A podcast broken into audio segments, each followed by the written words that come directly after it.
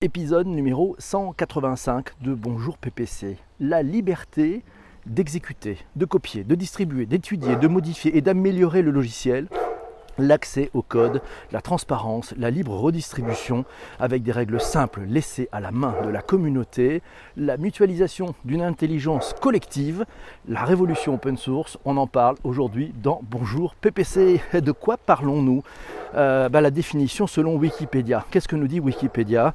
Vous savez, Wikipédia c'est mon ami. Euh, la désignation open source ou le code source ouvert s'applique au logiciel euh, et s'étend maintenant d'ailleurs aux œuvres de l'esprit, dont la licence respecte des critères précisément établis par l'Open Source Initiative, c'est-à-dire les possibilités, merci Marc pour le retweet, les possibilités de libre redistribution, d'accès au code source et de création des travaux dérivés, merci Jean-Emmanuel. La désignation logiciel libre et open source sont en réalité deux désignations concurrentes pour un même type de logiciel. En désignant, en utilisant la désignation logiciel libre, on tient à mettre en avant la finalité philosophique et politique de la licence, tandis que la désignation open source met l'accent sur la méthode de développement et surtout la diffusion du logiciel. C'est Quentin qui nous dit open source, c'est le futur et la vraie vie du web. Et probablement est-il, est-il, euh, il a-t-il raison? On en parlera aussi. Il y a des impacts avec la blockchain. Bonjour à Chris qui vient de nous rejoindre. Euh, il n'y a pas eu nouveau CD dans ce podcast. Hein, le chien qui aboie. Non, non, c'était du vrai, du vrai, de la réalité. Open source. Euh, on trouve un article dans le mag IT, le magit.fr Bien entendu, les liens vers les articles qui sont cités dans ce podcast, vous les retrouvez sur vos principales plateformes de balado-diffusion. C'est assez facile, vous allez dessus sur le, truc que vous écoutez en ce moment et vous regardez une note de l'épisode. Voilà, c'est facile. L'open source, c'est une méthode d'ingénierie logicielle qui consiste à développer un logiciel ou des composants logiciels et de laisser en libre accès le code source du produit. Ah, c'est quand même une vraie révolution parce que, rappelez-vous, il, y a 25 ans, ah non, le code source, c'est la propriété, quoi, c'est le capital de l'entreprise. Eh ben non, bah Linus, ah Linus Torvald, le fondateur de Linux, notamment, qui est bien connu, lui, il a cassé les règles. Il a dit non, non, moi je, donne le code et puis vous allez pouvoir l'améliorer. Euh, l'une des caractéristiques clés des logiciels open source, est que leur conception et leur développement sont placés entre les mains de communautés d'utilisateurs et ou de développeurs qui font évoluer le logiciel. Open source, c'est un business, vous pensez? Ah, C'est un marché avec des modèles. On trouve euh, de l'information sur clubic.com euh, d'après l'Open Source Definition. C'est très sérieux. C'est très sérieux. Euh, les modalités de distribution de logiciels open source doivent respecter 10 critères. Alors les critères, c'est lesquels? D'abord, c'est la libre redistribution du logiciel. Ensuite, c'est un accès au code source. Troisième point, le droit de modifier le code source et de développer des applications dérivées. Et c'est là où, quand on commence à faire des applications dérivées, qu'on peut probablement faire un peu de business, mais on peut aussi accompagner les choses. Quatrième point, c'est le respect de l'intégrité du code source de l'auteur. Oui, ça par contre, là, c'est là on respecte, on respecte le créateur. C'est ça qui est important, et c'est peut-être d'ailleurs ce moteur-là qui fait qu'il y a une émulation dans les communautés de développeurs. Cinquième point, pas de discrimination de personne ou de groupe. Non, ne discriminons personne, donc tout le monde a sa chance. Sixième point, pas de discrimination des domaines d'application. Là, c'est le deuxième point aussi, c'est-à-dire qu'on peut euh, finalement faire de l'open source, euh, quel que soit le secteur d'activité. Euh, septième point, on est sur l'universalité des droits attachés au programme. Et oui, c'est la règle. C'est-à-dire qu'on pose une règle. C'est comme ça que je veux que ça soit distribué et utilisé. On protège le créateur. Protection du programme et non pas du produit. C'est le programme qui est protégé, pas le produit qui va être généré avec. Ça, ça change aussi tout. C'est une belle philosophie. Neuvième point, pas de restrictions imposées à d'autres logiciels intégrant un code source protégé.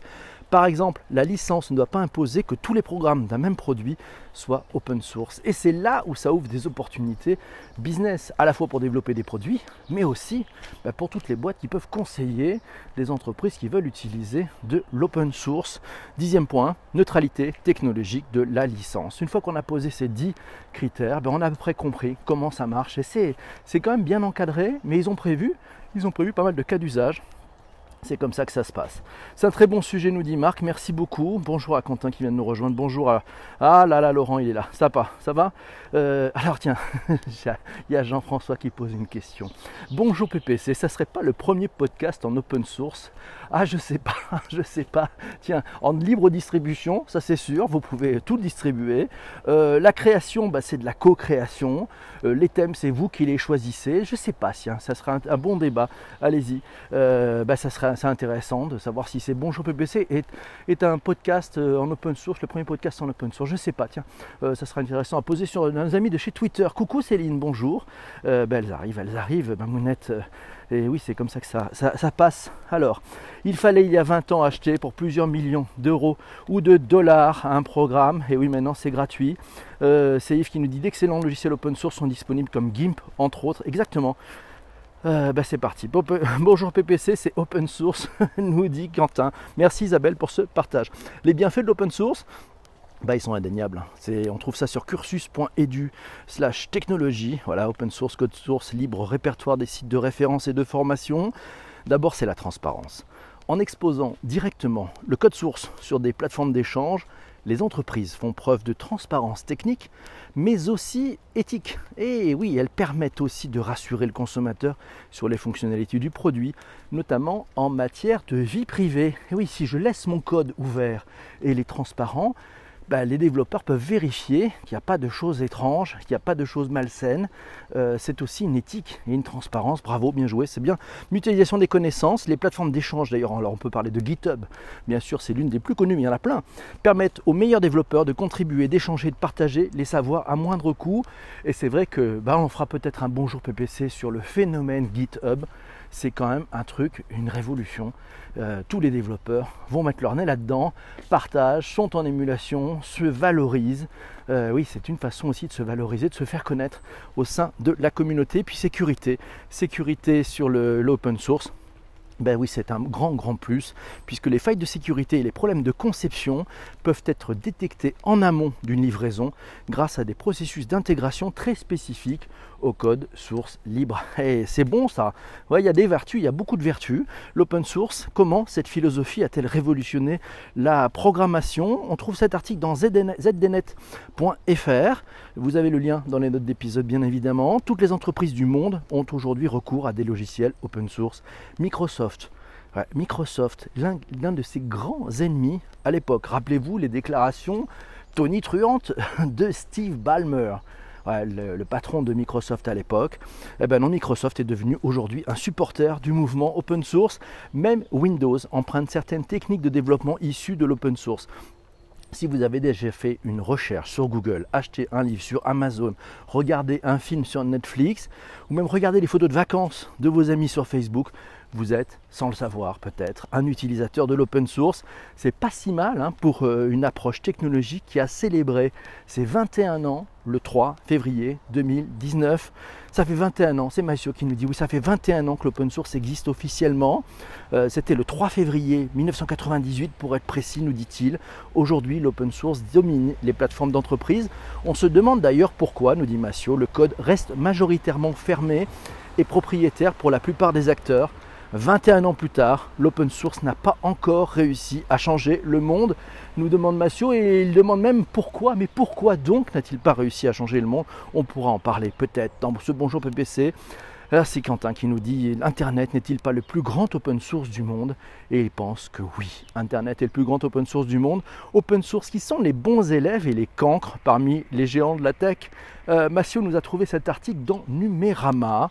Euh, dans Numérama, on apprend effectivement alors les, allez, le top, le top 3, les trois premiers sur le, sur le podium. Alors vous allez croire, c'est incroyable. Il y a Alphabet. Alphabet, vous savez, c'est la maison mère de chez Google. Ah oui, alors elle partage avec Microsoft la place de premier contributeur sur la plateforme de code collaboratif GitHub. Donc, première place, il y a deux personnes sur le podium, c'est Google et Microsoft. D'après vous, donc on dit que ça prend les deux premières places. Le juste derrière qui arrive, Apple, incroyable. Apple, Apple. Non, oui, oui, je suis tombé de ma chaise ce matin. Apple Eh ben oui, Apple est vraiment euh, juste derrière euh, Google et, Microsoft. Pourquoi? Ah oui, ça peut paraître étrange. On, voue le culte du secret à Apple. Eh ben oui, c'est vrai, mais en même temps, ben, en même temps ben, ils, ont, ils, ont ils ont plusieurs outils. par exemple, on peut parler de WebKit. Ouais, c'est le moteur de navigation, c'est le moteur de navigateur le plus répandu au monde grâce à son utilisation, en plus de Safari, dans Chrome et Chromium via le fork qui s'appelle Blink. Ah, donc déjà, vous voyez, tiens, tiens, Apple, Apple fait de l'open source. Et puis il y a HealthKit aussi. HealthKit, vous en avez entendu, c'est pour la santé. Alors lui, ça sert au développement d'applications médicales. Voilà, donc ça c'est un deuxième exemple euh, d'open source. Et puis troisième exemple, le langage Switch, qui est orienté iOS, qui s'est quand même hissé au 13e rang, apprend-on dans cet article de Numérama, des langages les plus utilisés depuis son lancement en 2014. Et oui, Apple propose des, et eh oui, et met à disposition des outils open source. Je suis sûr que vous avez appris des choses. Non, Edge sera sur Chromium et pas Chrome. Ah d'accord, c'est Darwin. Ils vont rentrer sur W3C, Web, Web XR. Ah voilà, il y a des techies, il y a des techies ici. Et c'est Marc qui lui appelle depuis plusieurs années en open source. Très bonne idée d'en parler. Alors, Google open source. On va parler de Google open source. Je suis allé faire un petit tour sur le site opensource.google.com. Euh, Google croit que l'open source c'est bon pour tout le monde. Ils nous disent-ils sur leur site en étant ouvert et facilement euh, disponible. Voilà, disponible. Euh, ça permet, ça encourage la collaboration et le développement de technologies. Ça permet de résoudre bah, des problèmes au niveau mondial facilement.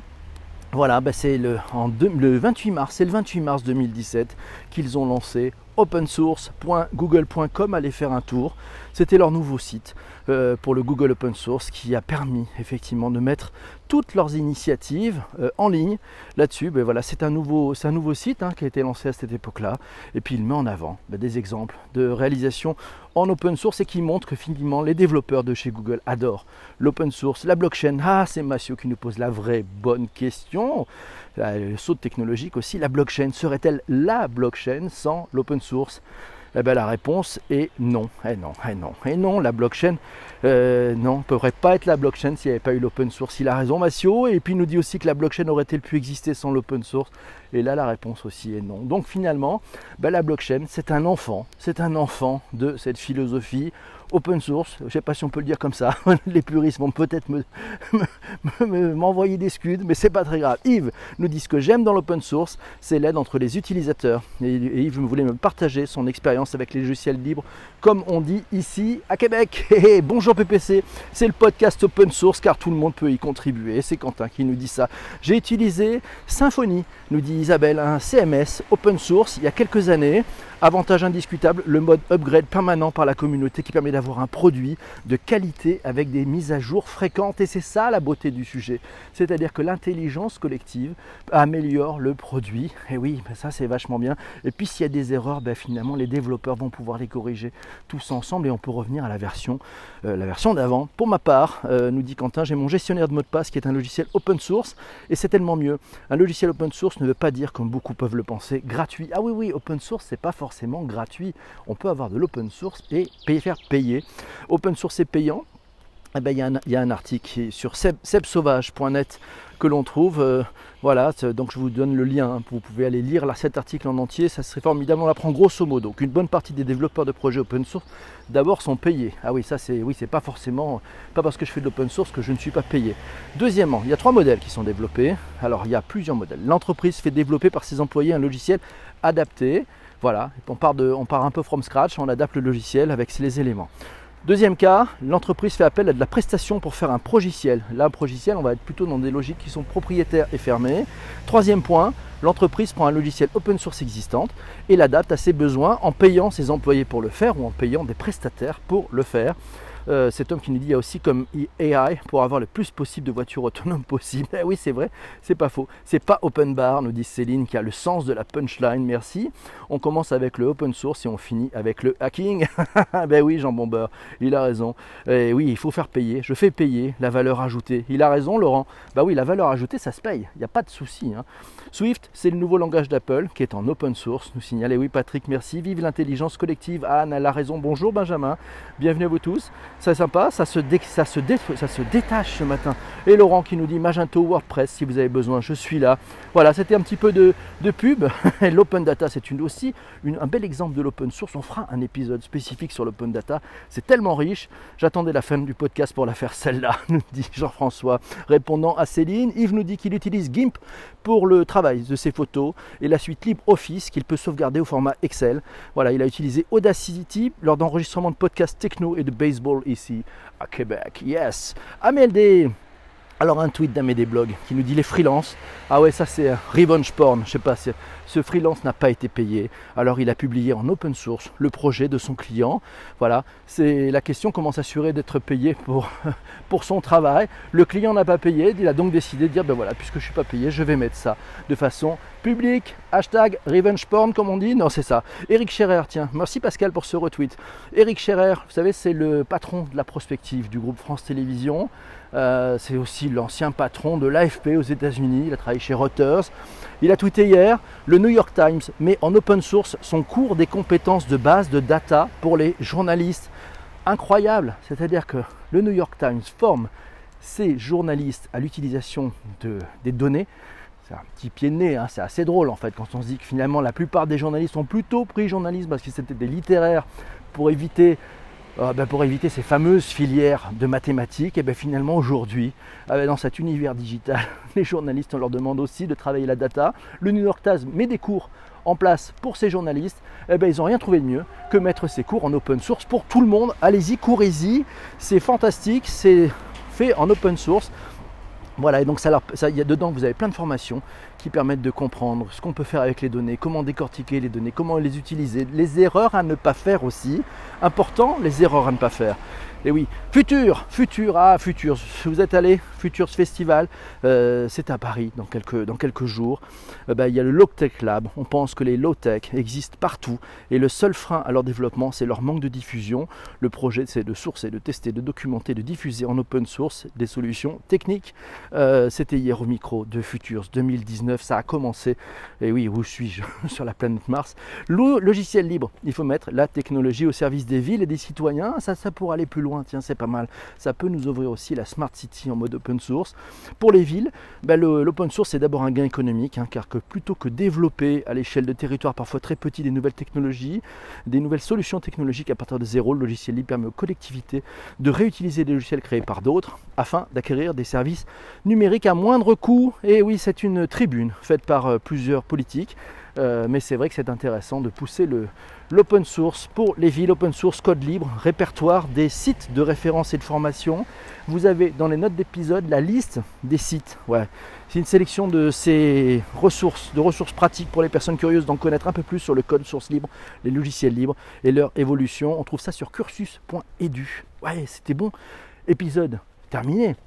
Épisode terminé, c'est une Anne qui nous dit que c'était grosse économie pour les villes et les communes exactement. Cet épisode est maintenant terminé, on va se retrouver pour un prochain épisode qui va concerner le tracking. Le tracking. Ah, la question du... La dernière question, celle-là pour votre réflexion. Qu'est-ce qui, d'après vous, bloque pour passer à l'open source aujourd'hui? Ah, ah. Benjamin nous dit qu'il le voit dans l'éducation nationale. Qu'est-ce qui bloque aujourd'hui? L'entreprise, euh, la collectivité pour passer à l'open source. Ça vous avez 5 heures, vous avez le week-end. On se retrouvera pour le prochain épisode pour parler de comment éviter le tracking. Ah, c'est un gros sujet, c'était proposé par Corinne. Merci en tout cas à Kivar de nous avoir proposé ce sujet sur l'open source et on se retrouve à très très vite. Ciao ciao les amis.